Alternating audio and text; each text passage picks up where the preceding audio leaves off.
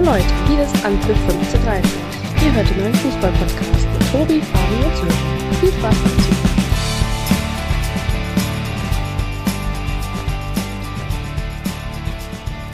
Hallo Leute, hier ist wieder Antwerp 1530, der Fußball-Podcast. Zwei Spieltage sind in jeder Gruppe der Europameisterschaft bereits gespielt und wir wollen uns mit euch mal einen Überblick über den Stand in den jeweiligen Gruppen verschaffen.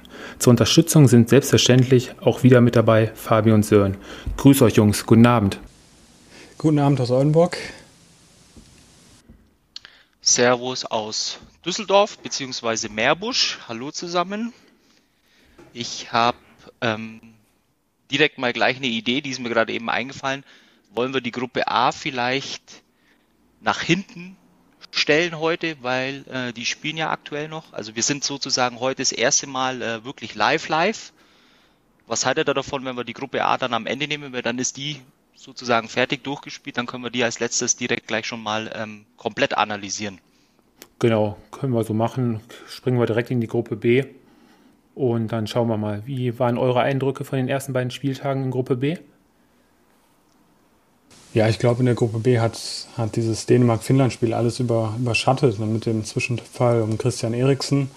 Ähm, deshalb rutschte das Spiel zwischen Dänemark und Finnland ein bisschen in den Hintergrund, aber sonst haben wir, glaube ich, noch einen sehr souveränen Auftritt der Belgier gesehen, ähm, die ja 3-0 gegen Russland gewonnen haben. Also das ist so meine Einschätzung. Die Belgier fand ich ja, jetzt. Und im Grunde genommen kann ich mich dem. Ja. ja. Nee, Tobi kannst gerne. Also ich war von den Belgiern jetzt, ähm, hatte ich so das Gefühl, dass sie das Spiel eigentlich ganz souverän runtergespielt haben und eigentlich nur so mit 70 bis 80 Prozent gespielt hatten. Wenn es mal nötig war, haben sie wieder angezogen, aber waren nie jetzt wirklich auch gefordert. Ganz souveräner Auftritt. Und ähm, ja, also die Belgier haben wirklich nur das Nötigste getan. Ich weiß nicht, wie ihr beide das seht. Ja, ich glaube, das gilt für beide Spieler. Ne? Im, zweiten also Spiel ja dann, Im zweiten Spiel ja dann auch gegen Dänemark. Ähm, also bislang Belgien absolut souverän und auch wirklich nur das gemacht, ähm, was sie mussten. Ja gut, also ich sehe das leicht anders. Also ich glaube, die haben ein ziemlich starkes erstes Spiel äh, hingelegt gegen Russland, die mit Sicherheit auch für mich in der Gruppe auf Platz 2, 3 äh, oder für Platz 2, 3 in Frage kam. Äh, genauso haben sie dann äh, im Spiel gegen Dänemark auch den äh, Charaktertest eigentlich ähm, bestanden, meines Erachtens, sind äh, früh in Rückstand äh, geraten, war mit Sicherheit auch ein ziemlich emotionales Spiel für die Dänen. Ähm, das Stadion war ähm, auch, äh, ja, ich glaube fast sogar äh, dreiviertel ausverkauft, ich weiß es jetzt nicht ganz genau. Heißt eigentlich, ähm, da war ähm, ja stimmungsmäßig auf jeden Fall alles wirklich ähm, ja, ziemlich emotional, wo die Belgier das dann einfach auch nochmal ähm, aufgrund individueller Klasse einfach auch noch spielen drehen. Äh, also so einfach nur, dass die jetzt äh, oder das, das Pferd waren, was nur so hoch springen musste. So sehe ich es jetzt nicht. Ich glaube, die Leistung muss man schon anerkennen und wenn man fair ist, sind wir alle drei ähm, im Vorfeld eigentlich so weit gewesen, dass wir sie nicht zum engeren Favoritenkreis äh, gezählt haben. Mittlerweile würde ich sagen, nach den ersten Eindrücken, auch zu den anderen Top-Favoriten, die wir vielleicht vor dem Turnier hatten, würde ich schon sagen, dass sich da ein bisschen was verschoben hat, aber ich denke, da werden wir gleich nochmal mehr drauf eingehen. Ja, hier haben wir ja gesehen, Kevin de Bruyne kommt von der Bank, e- Eden Hazard kommt von der Bank, also die werden sich im letzten Spiel wahrscheinlich gegen die Finnen auch noch ein bisschen mehr einspielen fürs Achtelfinale. Also die Belgier werden schon noch ein paar Prozente da, dann draufhauen, auf jeden Fall. Ja, das ist es ja gerade. Ich glaube, äh, das, was bei den Belgiern natürlich dann ähm, steht und, und fällt ein Stück weit mit der Form der einzelnen ähm, Schlüsselspieler. Und wenn du einen Eden Hazard äh, mit Kevin De Bruyne in Topform hast äh, und dann hast du noch jemanden wie Lukaku da vorne drin stehen, dann wird es mit Sicherheit spannend. Also für jede Mannschaft, die gegen die Belgier spielen muss. So, dann wird Belgien als Gruppenerster in der Gruppe B auf jeden Fall ähm, durchgehen. Ähm, tendenzmäßig ähm, eher Russland oder eher Finnland als ähm, Gruppenzweiter, beide mit drei Punkten. Die Russen im letzten Spiel gegen die Dänen, die bis jetzt noch gar keinen Punkt geholt haben, und die Belgier halt, wie schon gesagt, gegen Finnland. Eure Einschätzung? Ja, spannend auf jeden Fall der letzte, der letzte Spieltag der Gruppe. Ähm, ich gehe davon aus, dass Dänemark gegen Russland gewinnen wird. Ähm, ja, und Finnland wird gegen Belgien verlieren. Also ich weiß gar nicht, dann sind wahrscheinlich drei Mannschaften am Punkt gleich mit drei Punkten, wenn Dänemark gewinnen sollte. Und da kommt es ja dann wirklich auf das Torverhältnis an. Also es wird auf jeden Fall spannend. Dann wäre sozusagen Finnland als Zweiter, glaube ich, durch. Weil da ist zählt ja erst der direkte Vergleich und dann das Torverhältnis, richtig? Ja, ist richtig, genau. Erst der direkte Vergleich und äh, danach kommen dann halt ja. erst äh, die Tore, richtig. Ich glaube, an, an Dänemarks äh, Position würde sich dann, glaube ich, sogar letztendlich gar nicht wirklich viel ändern. Wobei ich, das müsste man sich jetzt mal genau anschauen. Also, ähm, also du meinst tatsächlich, dass die Dänen am Montag gegen Russland gewinnen und äh, die Finnen gegen die Belgier verlieren, nehme ich an, oder? Ja, genau, ja. Ja, also ich sehe es, ich glaube, äh, das Maximum, was für die Dänen, äh, da war einfach nach Spiel 1, war da einfach, glaube ich, der emotionale Bruch mit einem kurzen ähm, ja, wie sagt man da, mit einer kurzen äh, Aufflammen äh, mit dem mit der frü frühen Führung gegen gegen Belgien. Ich glaube, gegen Russland wird es am Montag äh, maximal zu dem Punkt reichen. Die Finnen, die haben keine Chance gegen Belgien, kann ich mir überhaupt nicht vorstellen. Und dann gehen für mich eigentlich die zwei Mannschaften, ähm, die einfach in, in der Gruppe oder seit der EM eigentlich am besten performen, dann auch ähm, absolut verdient meines Erachtens dann mit Belgien und Russland definitiv durch. Ähnlich spannend geht es ja momentan auch noch in äh, Gruppe C zu. Da hat sich auch wie in Gruppe ähm, B bereits ähm, die Belgier, ähm, haben sich hier die Niederländer schon mit sechs Punkten an die Spitze gesetzt und ähm, ihnen folgen die Ukraine und Österreich mit jeweils drei Punkten. Auch äh, eigentlich eine ziemlich enge Gruppe. Ich habe mich äh, ziemlich über das erste Spiel der Niederländer gefreut gegen die Ukraine. Äh, war für mich ähm, ein ziemlich abwechslungsreiches, offensives äh, Fußballspiel, hat mir sehr gut gefallen ja, mit, mit eins der Highlights bis jetzt, dieses Spiel. Also die Ukraine hat ja auch, oder generell in den beiden Spielen ja auch gegen Nordmazedonien gut gespielt, haben eine wirklich auch junge Mannschaft, die Spaß macht und ähm, die Niederländer äh, weg vom 4-3-3, da gab es ja auch ein bisschen Ärger mit den Fans, aber die machen es auch sehr souverän und werden auch ähm, dann auch verdient ins Achtelfinale einziehen. Also ich finde es äh, tatsächlich gut, weil es war meine Gruppe. Ähm, ich habe die Gruppe als Todesgruppe äh, ein Stück weit bezeichnet ähm, und wirklich auch hier nochmal ohne Ironie, sondern weil einfach die Niederländer der Top-Favorit in der Gruppe waren. Und ich glaube, so ehrlich muss man sein, äh, der Rolle wurden sie äh, definitiv äh, gerecht mit dem Auftritt gegen die Ukraine, ähm, gegen ein starkes Ukraine äh, gewonnen. Ähm, und jetzt eigentlich zum, zum dritten Spiel der absolute Showdown äh, zwischen Ukraine und Österreich. Ich persönlich, ich glaube Tobi, du auch, im Vorfeld äh, der EM haben wir die Ukraine ein bisschen ähm, stärker eingeschätzt als die Österreicher noch. Es wird auf jeden Fall richtig spannend. Ich glaube meines Erachtens, dass wir beide nach wie vor richtig liegen und die Ukrainer ähm, ja, äh, absolut. Äh, Jamolenko übrigens in, in Bombenform. Ich glaube, Zinchenko ist im Moment auch richtig gut drauf. Und ein Stück weit das Momentum spricht meines Erachtens ein bisschen für die Ukrainer. Ja, wir haben ja, wie, wie, du schon angedeutet hattest, die Ukraine leicht favorisiert auf Platz zwei, noch vor den Österreichern. Also eine junge Mannschaft, wo viele, ich musste mich da bei manchen Namen auch erstmal ein bisschen schlau machen weil man ja so die ukrainischen Spieler gar nicht so auf dem Schirm hatte, bis auf vielleicht ähm, auf Malinowski oder auch ähm, Jamolenko, die man halt so ein bisschen kennt, Zinchenko. Aber ist auch noch der ein oder andere, der wahrscheinlich nach der EM den ein oder anderen äh, anderen Verein wahrscheinlich zur Auswahl haben wird. Vielleicht aber auch nochmal, äh, fairerweise muss man den äh, Nordmazedoniern auch noch ein Kompliment machen, sowohl im Spiel gegen die äh, Österreicher also dann im, im, im zweiten Spiel, also die, die hängen sich da voll rein im Rahmen ihrer Möglichkeiten, äh, auch gegen die Ukraine und was jetzt eigentlich auch nochmal äh, vielleicht aus meiner Sicht ein bisschen mehr für die Ukrainer spricht, ist, die Österreicher haben sich wahnsinnig äh, schwer getan über weite Strecken gegen Nordmazedonien. Und ich glaube, wenn es einer von euch beiden weiß, ich glaube, der, der Führungstreffer auch dann recht spät erst ähm, mit äh, durch die Vorarbeit von David Alaba recht spät entschieden das Spiel. Also Kompliment auch noch an die Nordmazedonier und ich glaube aber halt tatsächlich, dass das Momentum ein Stück weit mehr bei den Ukrainern ist als bei den äh, Österreichern. Lass uns mal zu den Niederländern kommen. Die haben mir fußballerisch bis jetzt eigentlich mit ein, zwei anderen Mannschaften mit am meisten Spaß gemacht. Eine junge, offensive Mannschaft, attraktiver Fußball. Also die Niederländer müssen wir auf jeden Fall, hatten wir ja auch schon letzte Woche angesprochen, auf jeden Fall mittlerweile zu den Favoriten zählen, oder? Bin ich halt noch ein bisschen vorsichtig, klar. Die Form stimmt, äh, die Ergebnisse stimmen.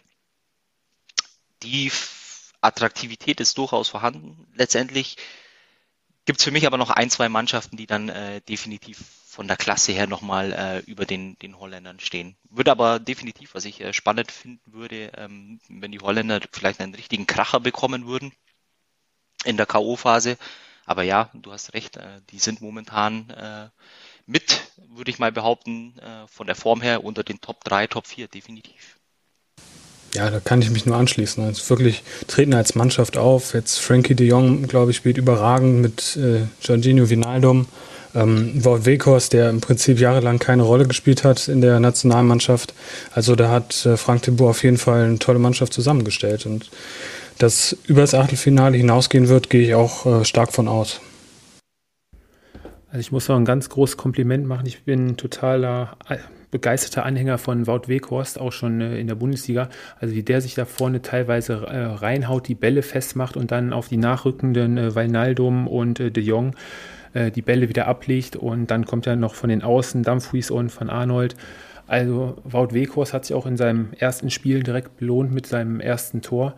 Also der macht eine richtig klasse Europameisterschaft.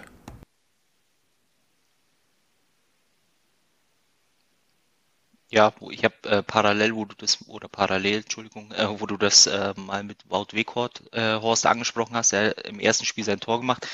Äh, bei Kicker hat er aber allerdings äh, notentechnisch hat er eher schlecht abgeschnitten, da hat er zweimal die vier bekommen, da war eher äh, Memphis Depay äh, derjenige, der vorne äh, besser benotet worden ist. Und äh, du hast recht gehabt, ähm, Sören äh, Frankie de Jong, auf jeden Fall auch äh, notentechnisch zumindest äh, da die tragende oder eine der tragenden Figuren im holländischen Spiel. Die Niederländer werden ja dann im Achtelfinale einen auf den Drittplatzierten der Gruppen D und F treffen. Von daher ähm, gehen wir mal davon aus, stand jetzt ähm, wahrscheinlich auch locker übers, Viertel, äh, übers Achtelfinale hinaus.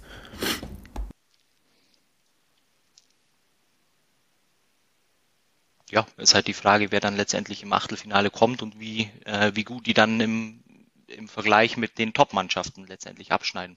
Das ist ja der äh, spannende oder die spannende Frage bei den Holländern. Definitiv. Und einer der möglichen Drittplatzierten ist momentan auch ähm, einer der Mannschaften, die mich momentan so ein bisschen enttäuscht haben eigentlich. Hatte ich mir noch mal eigentlich mehr erhofft. Ähm, kommen wir zur Gruppe D. Ähm, Kroatien, Tschechien, England und die Schotten. Also eine die Kroaten fallen hinten ab mit einem Punkt. Vorneweg marschieren die Tschechen und die Engländer mit jeweils vier Punkten. Wie habt ihr die ersten Spiele verfolgt? Ja, also ich glaube, die Kroaten haben ihren Zenit so ein bisschen auch jetzt überschritten. Ja, klar, vor der, vor der Gruppenphase hätte man gesagt, ähm, gehen als mindestens als zweites durch hinter England. Aber man hat jetzt schon gesehen, dass da, ja, ich glaube, an, an 2018 ähm, kommen sie nicht mehr ran. Und äh, mehr als Achtelfinale wird es dann bestimmt nicht werden.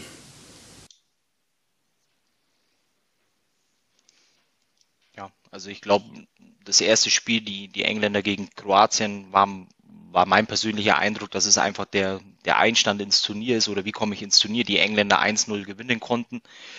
Die Kroaten da eigentlich größtenteils eine ordentliche Leistung, aber letztendlich dann England, gegen England verloren. Äh, viel schlimmer fand ich dann eigentlich, was am, am zweiten Spieltag äh, passiert ist.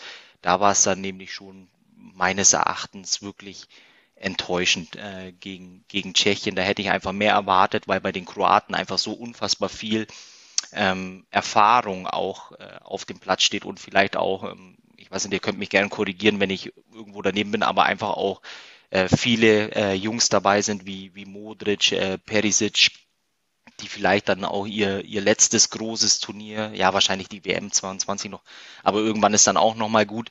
Ähm, daher wirklich für mich enttäuschend oder was natürlich auch sein könnte, äh, dass wir die Tschechen einfach viel zu schlecht eingeschätzt haben im Vorfeld des Turniers. Muss man ja fairerweise auch sagen, du bist, die sind nicht umsonst dafür äh, mit vier Punkten im Moment auf Platz 1 in der Gruppe. Die Tschechen machen das, haben das die ersten beiden Spiele super gemacht, aus einer kompakten Defensive. Immer wieder Nadelstiche nach vorne gesetzt. Ähm, das erste Spiel hatten sie gewonnen gegen die Schotten. Also ähm, Patrick Schick mit Traumtor fast von der Mittellinie. Ähm, aber nochmal zu den Kroaten zurückzukommen, auch aus der, der Bundesliga die bekannten Kramaric, Brekalo und auch äh, Rebic.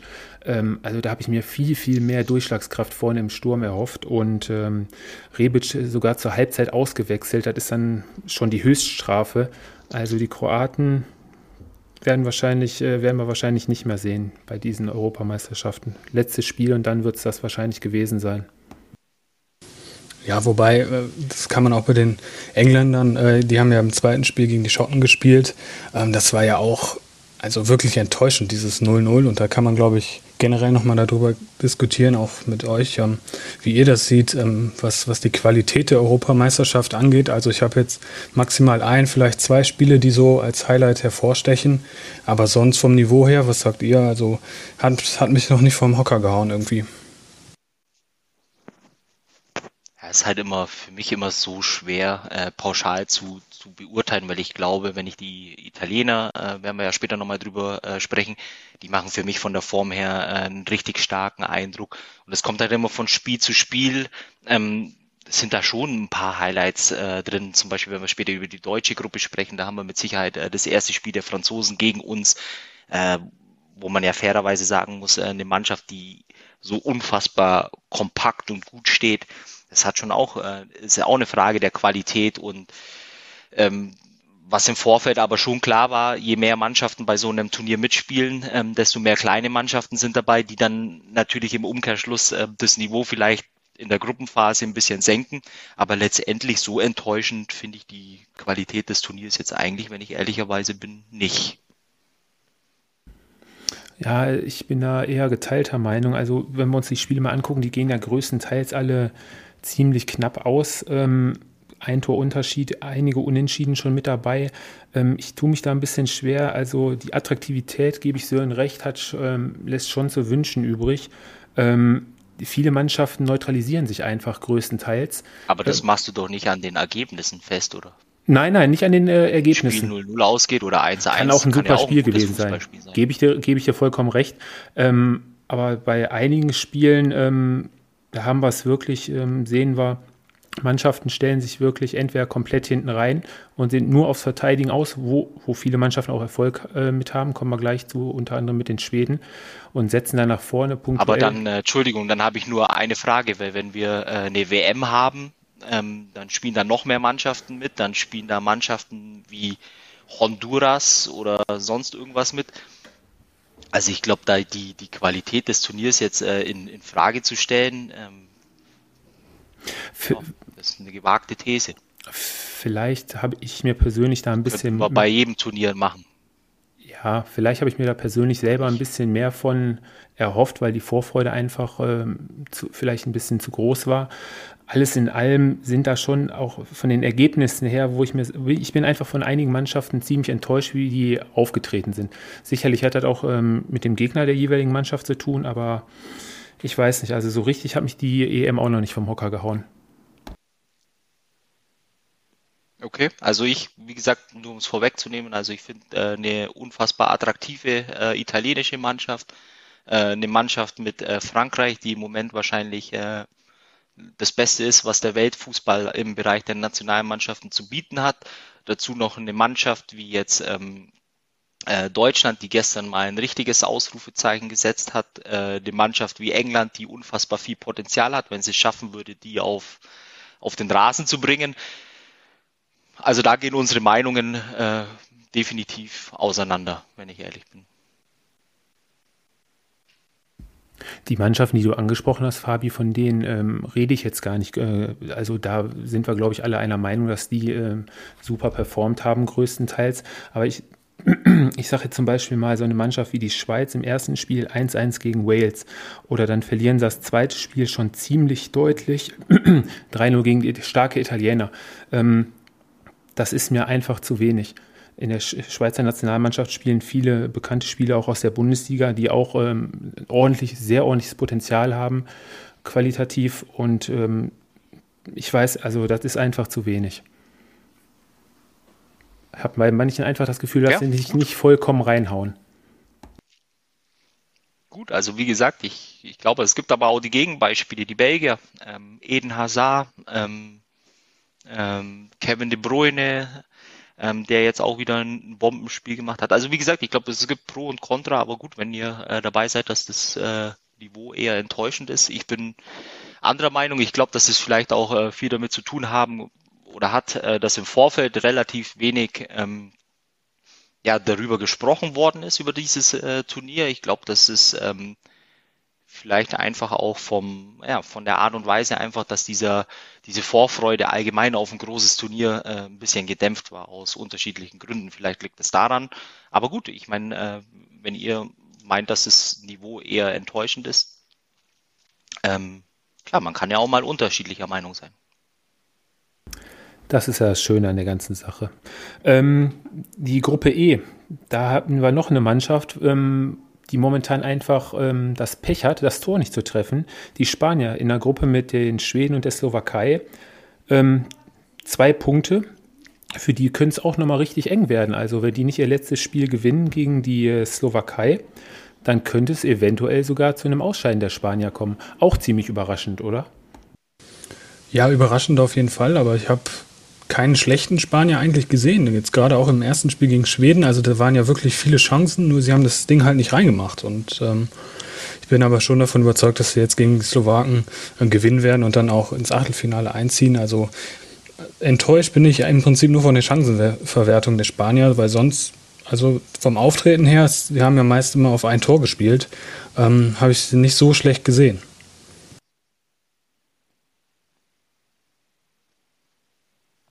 Ja, äh, dann sind wir wieder anderer Meinung. Ähm, ich glaube nämlich, äh, die Spanier für mich dann einfach auch, wenn du ein Spiel hast wie gegen Schweden, dann muss es äh, mit so einem Kader und mit so einer Qualität einfach auch mal äh, drei Punkte sein und dann darfst du die auch in einem Spiel wie gegen, gegen Polen, was dann äh, sozusagen der Maßstab in der Gruppe äh, oder der Mitfavorit ist, dann, dann musst du da ein Zeichen setzen. Das ist gestern wieder nicht passiert. Mir ist das alles in allem äh, von der spanischen Mannschaft einfach auch zu wenig.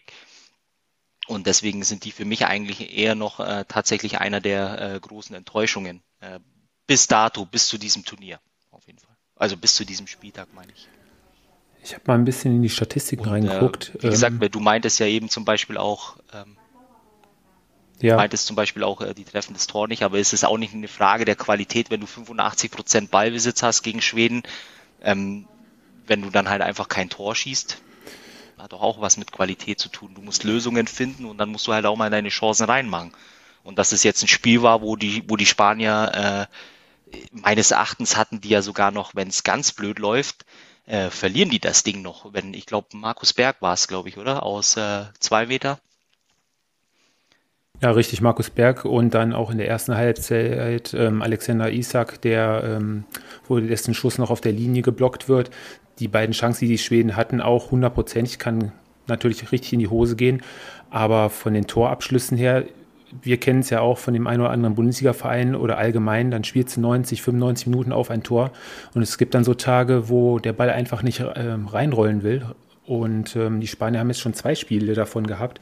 Die Spanier sind die Mannschaft jetzt bei der Europameisterschaft ähm, mit Abstand 151 Angriffe gelaufen auf das gegnerische Tor und danach kommen schon die Dänen mit 122 Angriffen. Also ich sag mal, der Wille von den Spaniern, den kann man auf keinen Fall absprechen. Ballbesitz sind die Spanier auch die Top-Nation mit 72 Prozent im Durchschnitt. Ähm, es muss einfach das Tor fallen, der Knoten muss platzen und dann denke ich, ähm, wird es für Spanien auch auf jeden Fall auch äh, weitergehen im Turnier. Ja, aber die haben halt jetzt auch noch einen ziemlich unangenehmen Gegner ich glaube, die Slowakei ist äh, ja, keine Laufkundschaft, die die jetzt mal im Vorbeigehen einfach mal so abfieseln mit äh, 3-4-0. Wie gesagt, also ich glaube, äh, der Druck steht ganz klar bei den äh, Spaniern oder der, der Druck lastet auf den, den Spaniern. Also das ist eine ganz, ganz äh, interessante Gruppe, vor allem äh, wie die letztendlich am dritten Spieltag auch äh, ausgehen wird, weil die Polen stehen mit einem Punkt im Moment auf Platz 4. Die wollen äh, mit Sicherheit auch noch ein bisschen länger äh, in dem Turnier mitspielen. Von daher das ist richtig spannend. Wobei wir dann wahrscheinlich bei dem zweiten Favoriten in der Gruppe werden.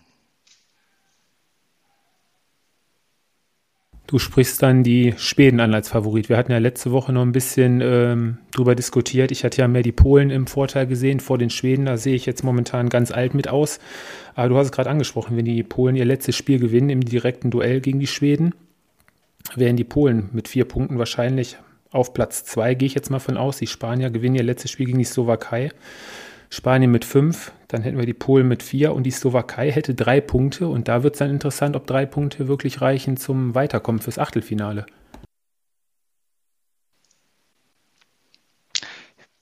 Ja, also ich glaube halt, wie gesagt, also es ist richtig spannend. Für mich waren ja die Schweden sowieso im Vorfeld ähm, ein bisschen von der Form her einfach auch besser als die Polen und das ist ja vielleicht bei diesem Turnier auch ein Stück weit äh, genau das, was ich äh, im, im Vorfeld ein bisschen angesprochen habe. Bei den, äh, bei den Polen oft eben auch dieser Anspruch, sich mit den ganz Großen messen zu wollen.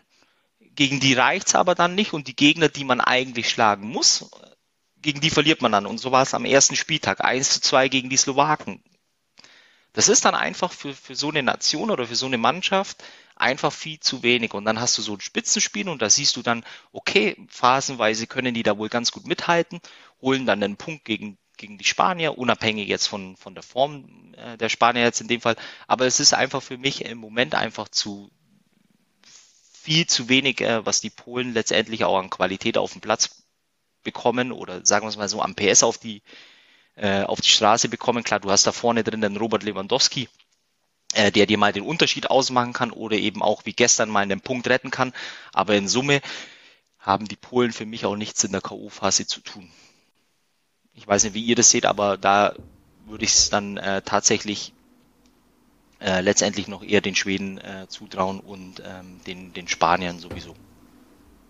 Ja, also da kann ich dir nur zustimmen. Wenn du gegen die Slowaken, ähm, was ja im Prinzip ein Gegner auf Augenhöhe ist, ähm, nicht punktest, ähm, dann ja, dann hast du wirklich im Achtelfinale auch nichts zu suchen. Und generell auch vom Auftritt, ähm, da, das hat mich auch nicht wirklich überzeugt. Und da wäre es schon verdient, wenn die Schweden ähm, einziehen. Und ich glaube auch, dass sie gegen die Polen dann auch im direkten Duell ähm, gewinnen werden.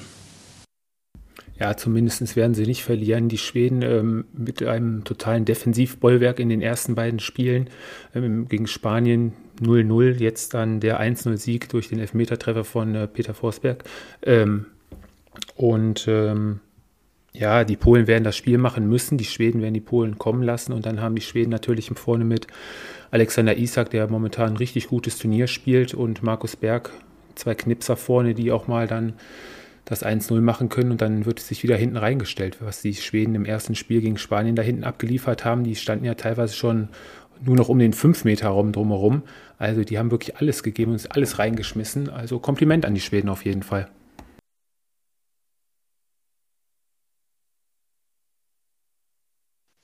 Also ist der Tipp dann, wie geht die Gruppe aus?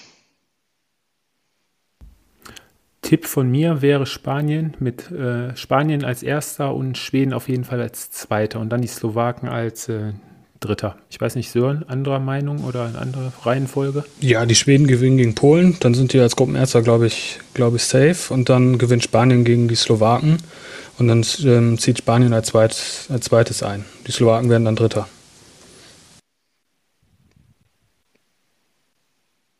Also meines Erachtens müssen die Spanier gegen die Slowaken äh, gewinnen, weil im Zweifel ein Unentschieden, glaube ich, auch zu wenig sein kann, wenn die Schweden entsprechend, nee, ein Unentschieden ist zu wenig für die Spanier. Also die müssen äh, gewinnen und die Schweden werden mindestens punkten gegen, äh, gegen Polen. Das heißt, ähm, äh, meines Erachtens äh, werden die Schweden als Erster und die Spanier als äh, Zweiter in der Gruppe durchgehen.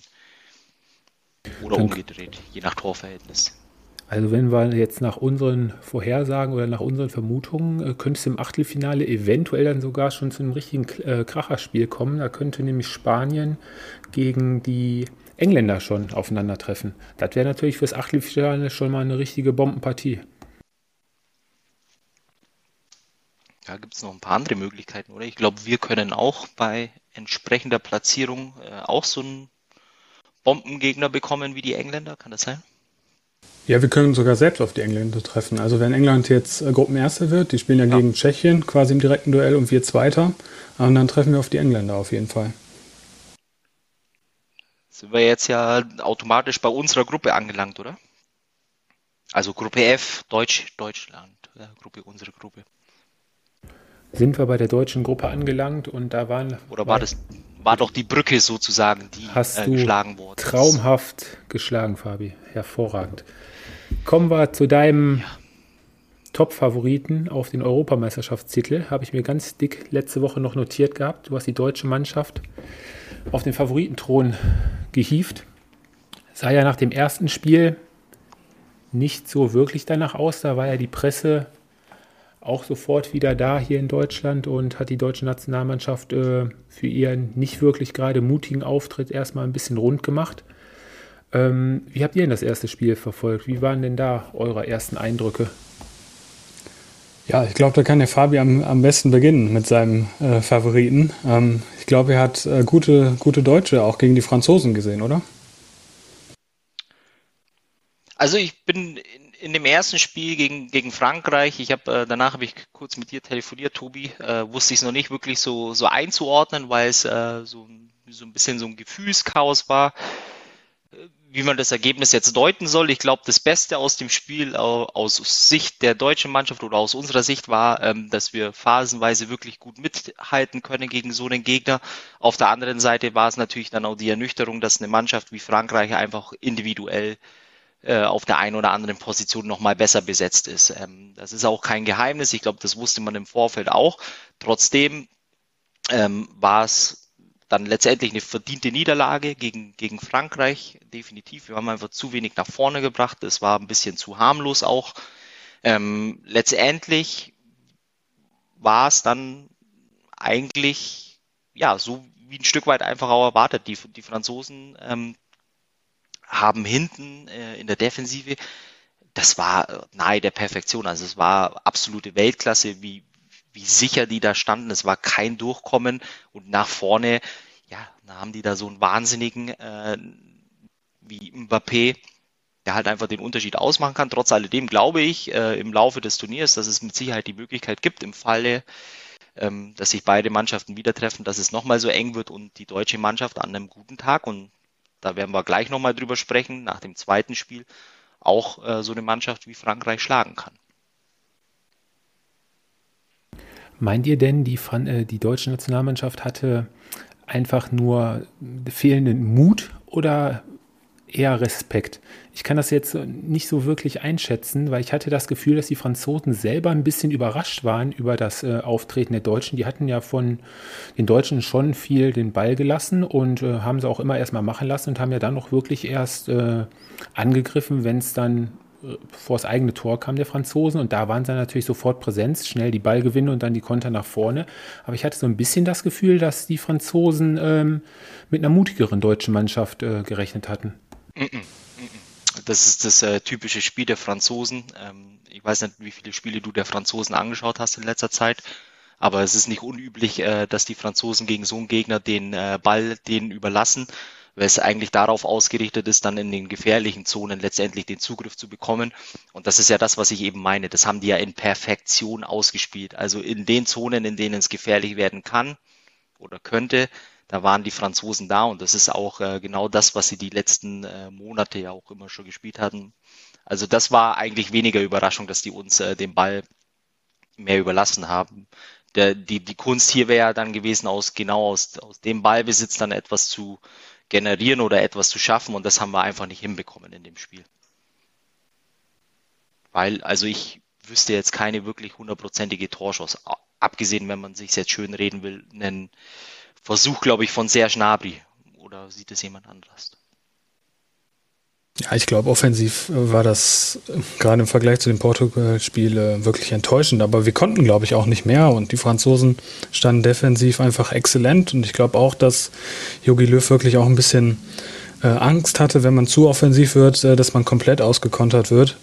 Ähm, und von daher glaube ich, dass wir, also wir konnten, konnten nicht besser spielen in der Offensive, weil die Franzosen es einfach überragend gemacht haben. Ja, die haben ja dann durch ihre beiden anderen ab, aberkannten Abseitstore ähm, auch nochmal ihre Qualität aufblitzen lassen. Ich erinnere mich ja in die Szene, an die Szene im 16-Meter-Raum, wo Mbappé vor drei deutschen Nationalspielern steht, zwei, drei Körperbewegungen macht und den Ball dann wirklich schön mit der Außenseite, mit dem Inneres ähm, rechts an den Pfosten an Manuel Neuer noch vorbeidreht. Das war schon wirklich Weltklasse. Und ähm, dann hätte ich noch eine Sache, da wollte ich euch mal nach eurer Meinung fragen. Ähm, den langen Sprint, den Kilian Mbappé nach dem Pass von Pogba anzieht, wo er Mats Hummels gefühlte 10 Meter noch abnimmt. Ähm, richtig, keinen Elfmeter zu geben oder hätte es da Elfmeter geben müssen? Da würde ich jetzt mal eure Meinung gerne zuhören.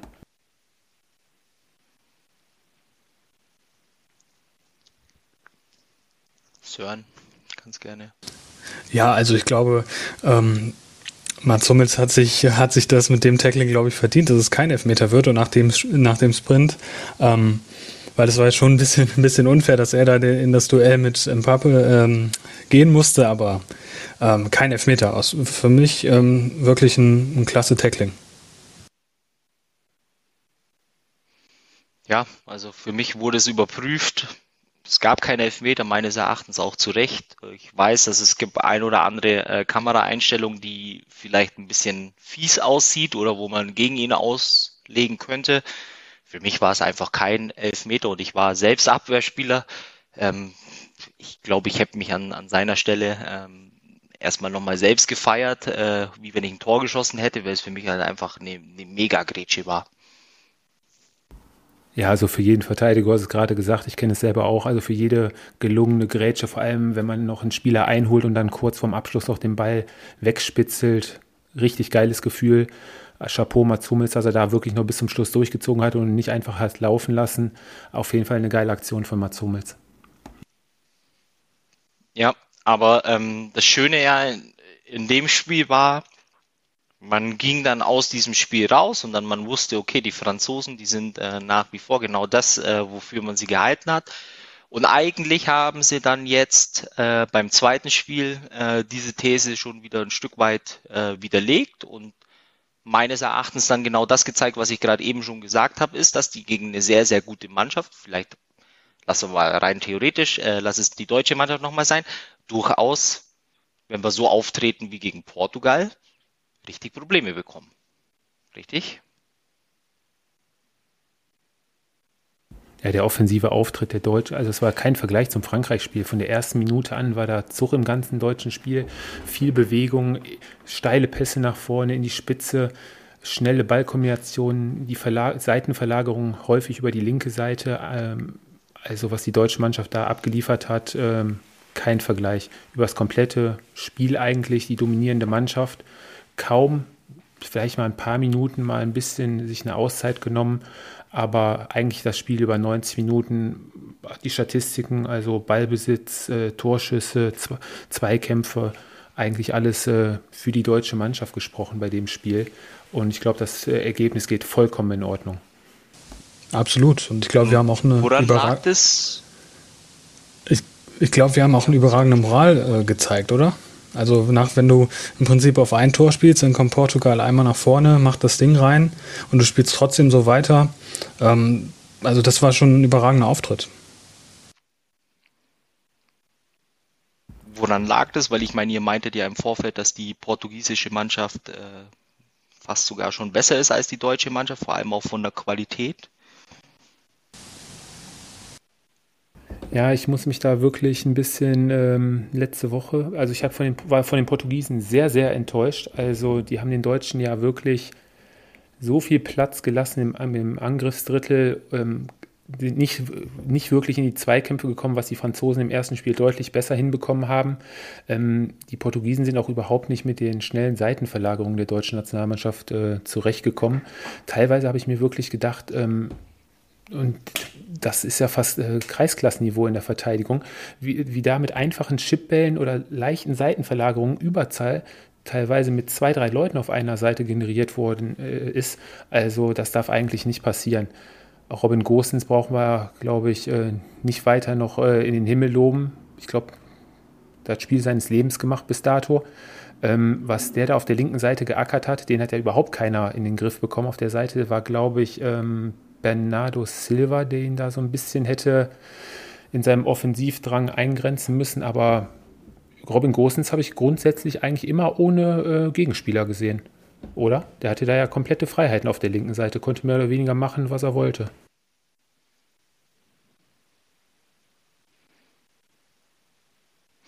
Ja, also ich glaube, er hat eine linken Seite, waren also seine, wenn er dann noch weiter tief in, ins äh, letzte Drittel kam, war dann noch äh, Nelson Semedo ähm, bei den Portugiesen als äh, Rechtsverteidiger auf dem Feld. Ich glaube aber, wenn man ganz ehrlich ist, wir analysieren jetzt wieder die Portugiesen, die nicht gut waren. Und das ist nämlich immer genau das, äh, was ich äh, im Vorfeld auch schon mal gesagt habe. Äh, lass uns lieber mal die Deutschen analysieren, die einfach richtig stark waren.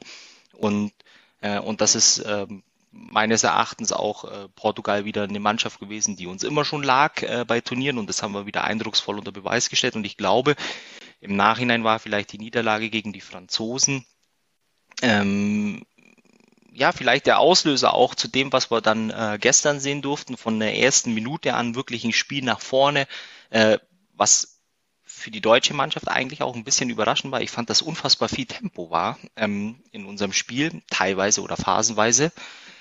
Und äh, Sören, du meintest es dann eigentlich eben schon, eigentlich aus unserer ersten ja, Druckphase oder Überlegenheit, ähm, der Konter, der im Übrigen auch von äh, Cristiano Ronaldo wahrscheinlich auch äh, ein, genauso eine Szene, woran man einfach ähm, sieht, dass er das Prädikat Weltklasse einfach zurechtträgt, ist äh, dieser Sprint über fast äh, 80, 90 Meter, dann äh, musste er zwar nur noch einschieben, letztendlich war es aber dann so, dann kam direkt die Reaktion und ich fand, das war gestern von äh, von der ersten Minute an äh, eine unfassbar überragende Leistung. Wobei in der Schlussphase haben wir auch einige Gänge rausgenommen und ähm, ich kann mich an den Schuss von Renato Sanchez äh, erinnern, an den, an den Pfosten. Da stand es 4-2, wäre der Ball reingegangen bei 4-3, also dann wären wir wahrscheinlich nochmal wirklich, ähm, hätten wir nochmal das Zittern angefangen, aber defensiv, äh, ich weiß nicht, wie ihr das seht, also ganz so souverän standen wir dann in der zweiten Halbzeit nicht mehr. Ich denke mal, das war auch ein bisschen geschuldet der, der Wechsel, die ähm, Jogi Löw dann äh, vorgenommen hat. Ich denke, beim Stand von 4-2, ich glaube, war eine Viertelstunde, 20 Minuten Verschluss, ähm, hat Deutschland bis dato eigentlich alles soweit gut im Griff und ähm, die Portugiesen, klar hatten die Portugiesen dann wieder ein bisschen mehr vom Spiel, aber wenn ich Niklas Süle reinbringe, Emre Can, ähm, darf eigentlich auch nicht mehr so viel passieren und ich sag mal, der, ähm, die, das 4-2 passiert durch einen Freistoß wo einfach ähm, keine Abstimmung da war. Der Ball segelt lang, ist lang in der Luft ähm, an zweiten Pfosten, wo kein Verteidiger schon mal steht und dann wird der Ball in die Mitte gespielt, wo auch wieder überhaupt kein Verteidiger ist. Also das darf definitiv in der, im Achtelfinale, Viertelfinale nicht passieren. Aber alles in allem ähm, hätte ich, glaube ich, selbst wenn das 4-3 gefallen wäre, kurz danach hat Leon Goretzka noch die Chance mit dem äh, Konter, beim, äh, wo er die Latte trifft, wäre, glaube ich, nicht mehr viel schief gegangen.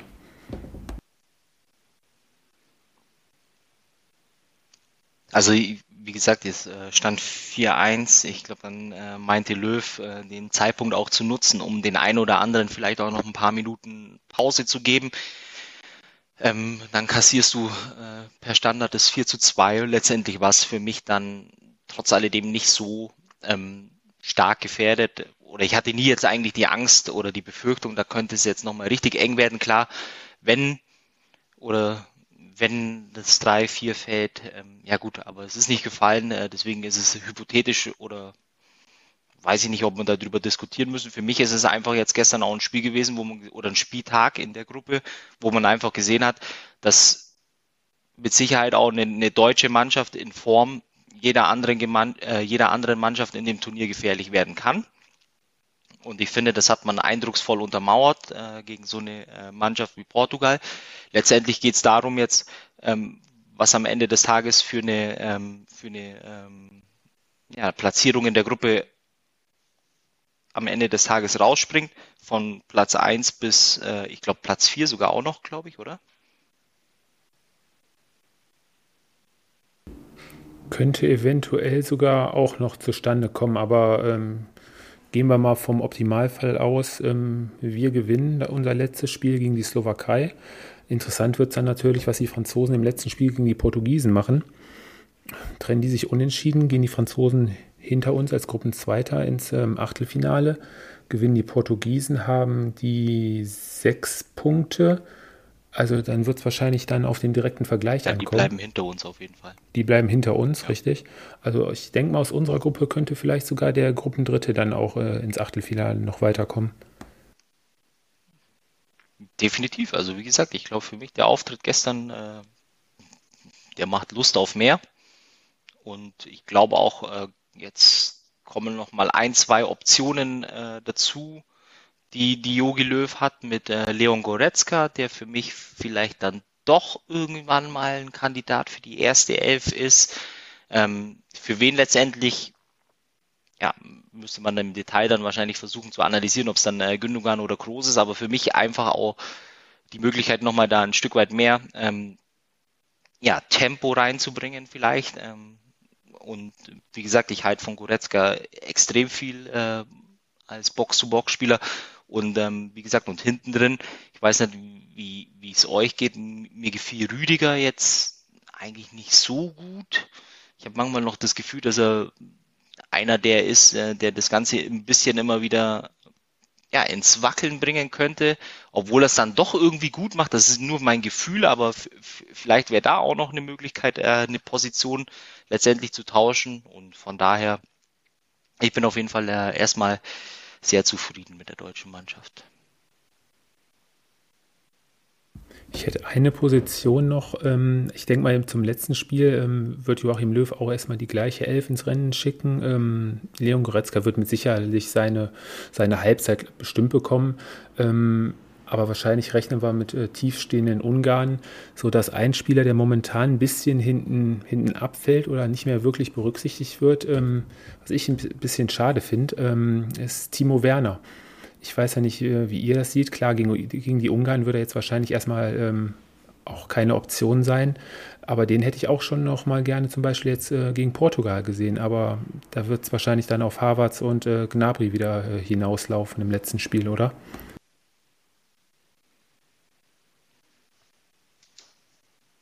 Also ich weiß ja, bevor Sören, Sören, du kannst mich ja jetzt dann gleich, oder du kannst mir einen Strick draus drehen, was ich jetzt äh, sage. Für mich, Timo Werner, der hat im Spiel gegen Frankreich, ist er ja eingewechselt worden, ähm, war sehr unglücklich. Äh, dazu habe ich noch seine äh, Pressekonferenz äh, im Ohr, die er kurz vor dem Spiel gegeben hat, äh, wo er nur meinte so, ja, ob ich jetzt spiele oder nicht. Im Moment sind andere vorne dran boah, ey, äh, als Spieler, wenn ich Nationalspieler bin, wenn ich so ein Turnier spiele, dann möchte ich spielen und dann setze ich mich nicht hin und sage, im Moment äh, haben sie andere mehr verdient, sondern dann äh, reiße ich mir so den Hintern auf im Training, äh, dass ich eine echte Option bin. Dann kam er gegen Frankreich, hat er ein paar Minuten bekommen.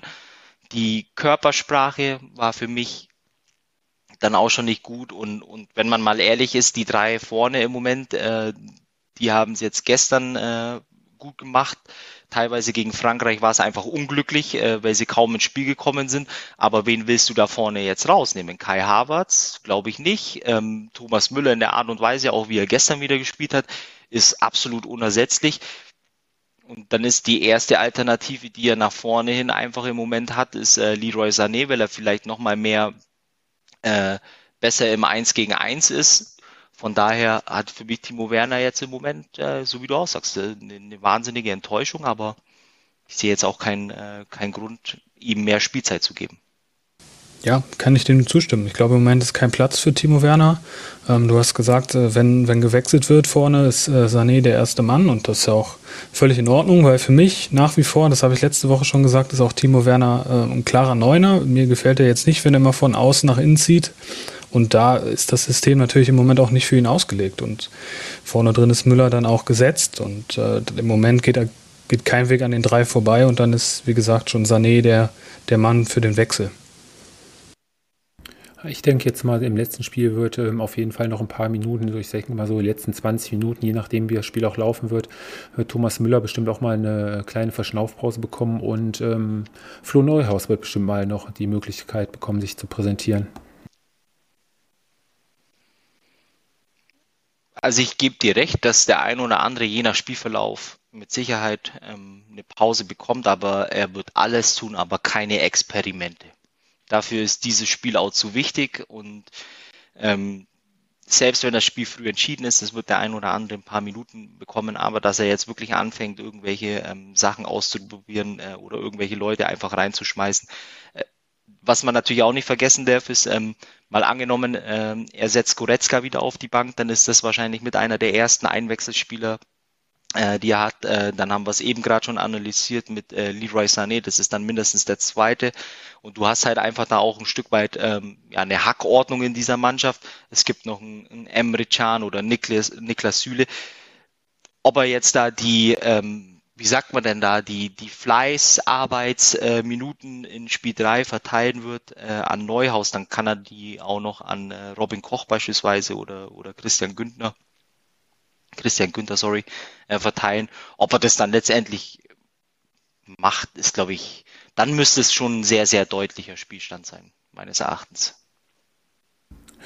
Ja, werden wir mal schauen. Aber Joachim Löw ist ja bekannt, dass er dem einen oder anderen, ähm, der sich auch voll reinhaut, immer mal wieder ein paar Minuten schenkt. Und ähm, ja, nächstes Spiel am Mittwoch dann gegen die Ungarn um, ich weiß gar nicht, 18 Uhr ist, glaube ich, das, 21 Uhr ist das Spiel auch wieder. 21. 21 Uhr. Ja, und dann können wir wahrscheinlich dann auch mit dem Achtelfinale dann auf jeden Fall planen. Ähm, Fabi, wir haben noch ähm, deine Gruppe, die Gruppe A, da müsste, glaube ich, das Spiel jetzt ähm, zu Ende gegangen sein, meine ich. Itali Italien. Ja, und, äh, und da habe ich überhaupt gar keinen Sachverstand anscheinend äh, versucht euch zu erzählen. Ähm, also ausgenommen den Italienern. Zu den Italienern, was gibt es zu den Italienern sagen? Ähm, es ist, äh, ich weiß nicht, wie es euch geht, aber teilweise eine Freude, den Italienern zuzuschauen, ähm, weil es eben nicht der typische italienische Fußball ist, sondern wirklich, das ist eigentlich für mich immer so eine Sache gewesen, die, die schwer vorstellbar, sondern die ersten beiden Spiele, die, die beiden 3 zu 0 das war teilweise super Fußball, was sie da äh, hingelegt haben. Äh, dazu noch eben auch, äh, wie letzte Woche im, äh, schon erwähnt, der ein oder andere wirklich äh, attraktive Topspieler drin. Für mich das äh, zentrale Mittelfeld mit Verratti, Jorginho. Das ist äh, so unfassbar spannend, einfach zu gucken. Es macht richtig Spaß, Italien äh, anzugucken. Und dann, ähm, ja, alle äh, Voraussagen, Einschätzungen, die waren letztendlich falsch. Also ein ganz schwaches, äh, enttäuschendes Türkei oder die enttäuschende Türkei. Ich glaube, in allen Belangen enttäuschend. Ich glaube, äh, wenn ich es irgendwo mal richtig irgendwo gelesen habe, war äh, Türkei ähm, oder die Erwartungen in der Türkei waren äh, sogar gingen so weit, äh, dass man den den Titel zugetraut hat. Ähm, für mich ja, wahrscheinlich schwer im Vergleich mit den äh, anderen Top-Nationen, aber es ist eine der mit Sicherheit eine der Top 5 größten Enttäuschungen der der Europameisterschaft die Schweizer für mich auch ein Stück weit auch, weil sie einfach nicht ähm, das gezeigt haben, was sie vielleicht zeigen könnten. Und dann gibt's die ganz große Überraschung, für mich eigentlich äh, in der Gruppe mit Abstand äh, qualitativ auch das schlechteste Team, wird äh, überraschend und letztendlich auch absolut verdient äh, Zweiter in der Gruppe. Und jetzt äh, kommt ihr dran und könnt mir gerne erklären, warum äh, Wales als Zweiter in dieser Gruppe durchgeht. Also die walisische Mannschaft hat, glaube ich, ähm, all ihr, ihre Tugenden ins Spiel reingebracht, äh, für die sie bekannt sind. Äh, Laufbereitschaft, ähm, Zweikampfstärke und einfach der pure Wille, ähm, bei jedem Spiel alles rauszuhauen. Und auch fußballerisch nach vorne sah das ähm, phasenweise des Öfteren wirklich richtig stark aus. Und wir vergessen immer, bei den Walisern sind ja jetzt auch äh, die ein oder anderen Spieler, die wir auch aus den internationalen äh, Top-Ligen kennen. Ich meine, Gareth, Gareth Bale, ähm, okay, die letzten Jahre bei Real, da wollen wir jetzt mal nicht wirklich drüber sprechen, aber wenn er zur Nationalmannschaft kommt, überragend. Dann Aaron Ramsey, der ähm, in vielen Top-Clubs gespielt hat in Europa. Also da ist auf jeden Fall ähm, hat sich eine gute Mannschaft zusammengefunden. Die Schweiz natürlich ein bisschen enttäuschend. Die hatten jetzt ihr, ihr Spiel gegen die Waliser unentschieden gespielt und sind jetzt aufgrund des Torverhältnisses nur äh, Dritter geworden.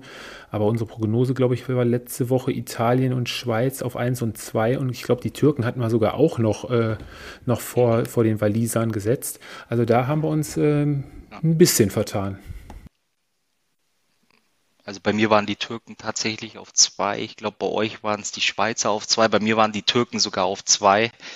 Ähm, von daher, ich, wie gesagt, ich habe es gerade eben schon gesagt, also ich bin äh, jenseits äh, von Gut und Böse bei meinen Einschätzungen gewesen, aber für mich halt einfach auch äh, ein Stück weit äh, die Enttäuschung in Schweiz und Türkei in, in der Gruppe, die zu, zu keinem Zeitpunkt eigentlich das äh, ja, gezeigt haben, wo ich eigentlich äh, der Meinung war, dass sie es zeigen können. Auch so ein Spiel von den, von den Schweizern, wenn du auch so einen gewissen Anspruch hast, äh, dann darfst du aber nicht so chancenlos sein gegen die Italiener. Also du kannst gegen die Italiener verlieren, so wie es die Walisen heute gemacht haben, mit 1-0. Gut, sicherlich vielleicht auch geschuldet den ein oder anderen Umstellungen. Die Italiener waren durch. Ähm, trotz alledem ist es halt einfach als, äh, dann darfst du halt nicht 3-0 untergehen und einfach keine Chance haben. Dann gehst du in das zweite Spiel rein und du holst dann äh, nur einen Punkt gegen die Mannschaft, äh, wo jede andere Mannschaft in der Gruppe, nämlich also gegen die Walisen, mit drei Punkten den Plan hat und du gehst dann mit einem Unentschieden raus. Das ist leider Gottes dann äh, aus Sicht der Schweizer einfach zu wenig und meines Erachtens, ich weiß nicht, wie es ihr seht, selbst wenn die jetzt als Dritter weiterkommen, äh, die Schweiz ist keine Mannschaft, vor der die anderen äh, äh, zittern, äh, wenn sie gegen die spielen müssen. Glaube ich, ganz im Gegenteil.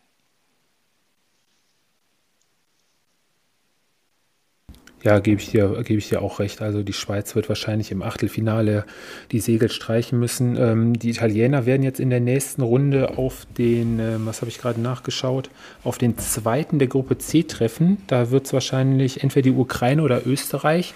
Ähm, wahrscheinlich auch nur eine Durchgangsstation für die Italiener.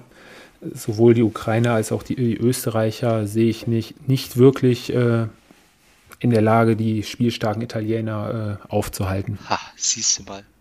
Und dann hast du als Wales vielleicht auch noch mal ein ganz großes Glück und du gehst den Belgiern aus dem Weg und du bekommst den zweiten aus der Gruppe B. Das steht nämlich schon fest. Und das ist dann, äh, je nachdem, wer letztendlich äh, durchkommt, Finnland, Russland. Ob mal, hey, ganz ehrlich, ähm, wie es in der K.O.-Phase nun mal so ist, ne? Also es 50 hm, kann 50 das. Turnier äh, ja, also und ohne dass ich jetzt äh, auf einmal damit sagen will, die, die Waliser laufen äh, oder äh, hier fegen einmal durchs äh, Achtelfinale durch.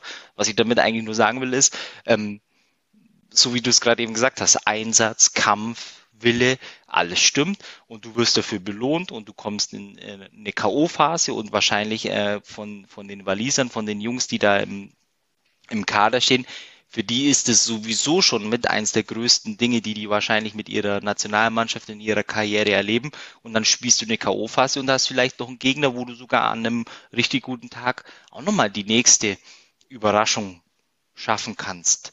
Und äh, von daher, irgendwie kann man sich ja eigentlich nur für, für so eine Mannschaft wie, wie Wales dann einfach freuen und auch ähm, Gareth Bale viel gescholten, ähm, der offensichtlich, also ich weiß nicht, wie es euch geht, wenn der so ein Interview gibt, wie, wie sehr man ihm einfach den, den Spaß an, anmerkt, äh, den er mit der Mannschaft hat und den er im Moment hat. Von daher, irgendwie finde ich es ähm, äh, eine ganz nette Überraschung und ich freue mich für die, für die Walisen. So, und dann Italiener also weiterhin mit super Auftritten und weiterhin der Top-Favorit auf den Europameisterschaftstitel. Absolut, absolut. Italien wird Europameister. Habe ich ja schon letzte Woche gesagt. Ähm, und die haben es eindrucksvoll jetzt unterstrichen in der Gruppenphase. Ähm, für mich nach wie vor die stabilste Mannschaft. Ähm, vielleicht die Belgier kann man noch dazu rechnen, die auch sehr stabil aufgetreten sind. Aber ähm, Italien, klar, klarer Favorit. Jetzt lass es doch einmal über deine Lippen kommen und nenn doch in dieser Riege bitte auch einmal die Deutschen. Ja, aber äh, so stabil sind die Deutschen nicht aufgetreten, oder? Die haben nur ein gutes Spiel gegen Portugal. Hi, hi. Ja, ich sehe schon, ihr beide werdet Gut, euch komm, dann bestimmt in der nächsten wenig, Folge ein. Dann, dann, nimm doch wenigstens du einmal die, die Deutschen da äh, in diese Riege rein.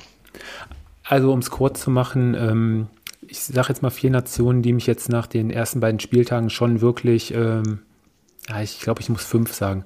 Ähm, die Italiener vorneweg, die Niederländer, die deutsche Nationalmannschaft nach ihrem zweiten Auftritt auf jeden Fall und auch ähm, die Franzosen trotz des Unentschiedens ähm, gegen starke Ungarn. Also die vier Nation, fünf Nationen spielen für mich um den Titel mit. finde ich tatsächlich interessant, dass du das jetzt sagst, weil jetzt äh, komischerweise auch keiner von euch beiden die, die Spanier noch mit reingenommen hat. Ähm, die Engländer fehlen. Ähm, also nicht, dass ich die jetzt mit reinzähle, aber ich finde es nur interessant, weil man auf einmal merkt, dass nach dem zweiten Spieltag diese Favoritenrollen sich tatsächlich anders ähm, verteilen. Meine Frage jetzt mal an euch zwei, wer war denn bisher so der Spieler des Turniers oder gab es da einen, den ihr besonders ja, als, als den Spieler schlechthin äh, bisher, der da den, das Spotlight auf sich zieht? Wer gab's oder wer ist es denn aus eurer Sicht? Ähm, Oder ob es überhaupt jemanden äh, Namen, den man vielleicht nicht auf dem Zettel hat, äh, Spinazzola von Italien, der auf links. Das gibt's doch nicht, verdammt, den wollte ich auch sagen. Mann, der ist mir auch super ins Auge. Überragend, überragender Spieler.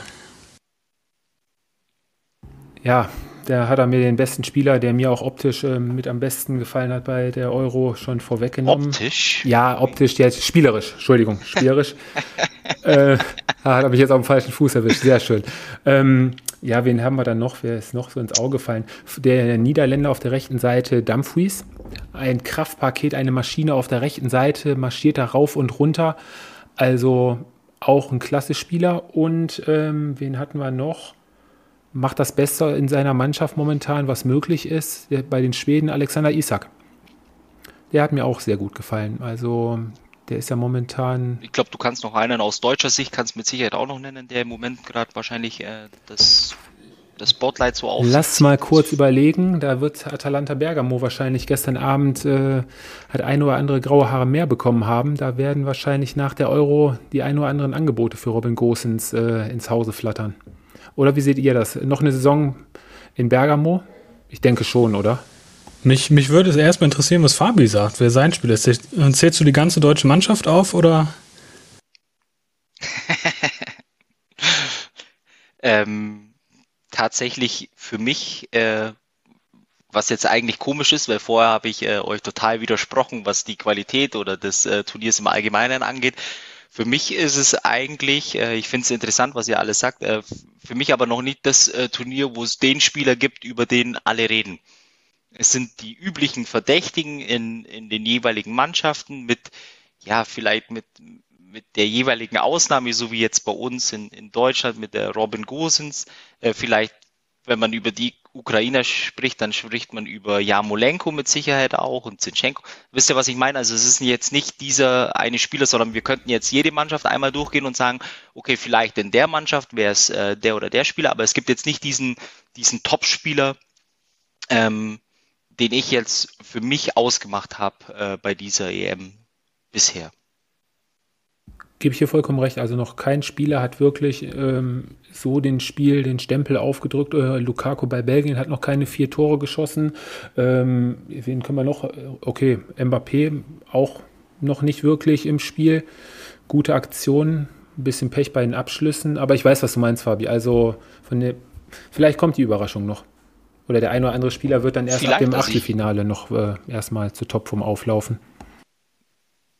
Ja, im, im, meistens ist es ja dann so, dann muss einer fünf, sechs, sieben Tore im Verlauf des Turniers äh, schießen. Aber ich, ich fand halt einfach so, ähm, es hat sich ja, wer mir jetzt äh, ganz spontan einfällt, mag vielleicht ein wirklich schlechtes äh, äh Beispiel sein. Aber äh, könnt ihr euch ähm, an die WM erinnern, als äh, James Rodriguez äh, damals noch bei Monaco, ähm, als dessen Stern aufging während dem ja, Turnier und einfach nur jeder über James Rodriguez äh. Ja. Genau.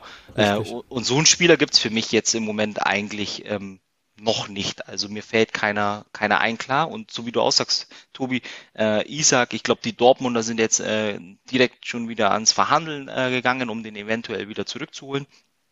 Klar, und wie gesagt, aber so der Spieler schlechthin gibt's nicht. Gibt's denn noch irgendwas anderes, was euch an der EM speziell aufgefallen ist? Oder was ist anders? Oder was ist äh, besonders an, an der EM?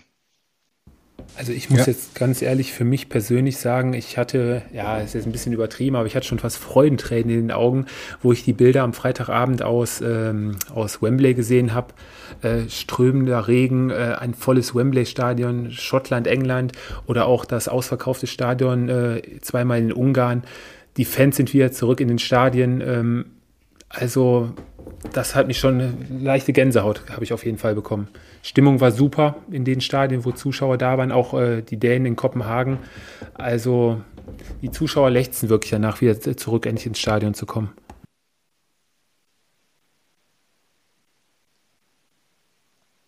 Also für mich äh, bisher unabhängig vom Fußball, also von der Qualität des Fußballs, aber für mich äh, der Unterschied schlechthin ist, ähm, man sieht, dass bei jedem Tor beispielsweise, ähm, es ist eine andere Emotion in dem Spiel, glaube ich. Das finde ich, ähm, sieht man deutlich, also auch bei den Spielern, äh, wenn, ein, wenn ein Tor geschossen wird. Ähm, äh, die Fans sind wieder dabei.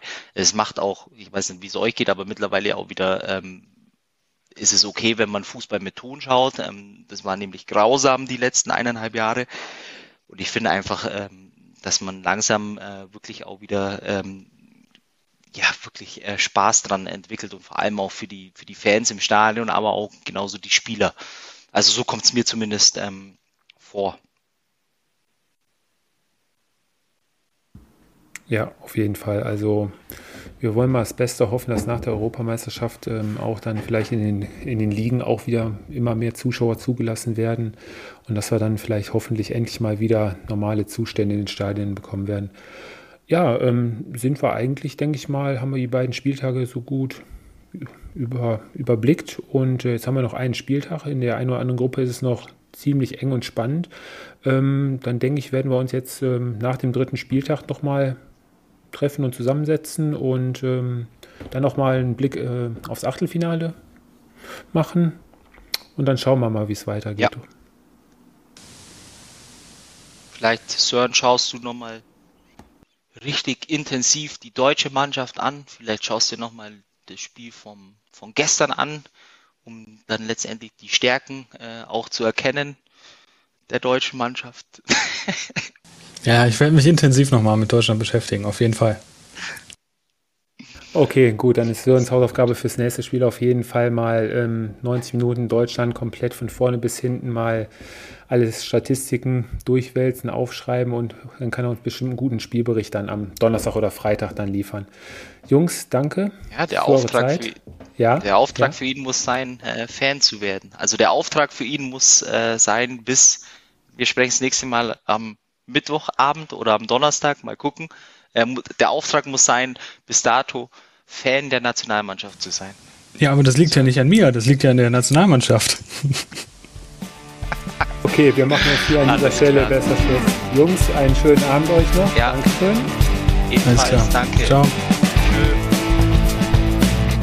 Das war Anpfiff 1530, euer Fußballpodcast mit Tobi, Fabi und.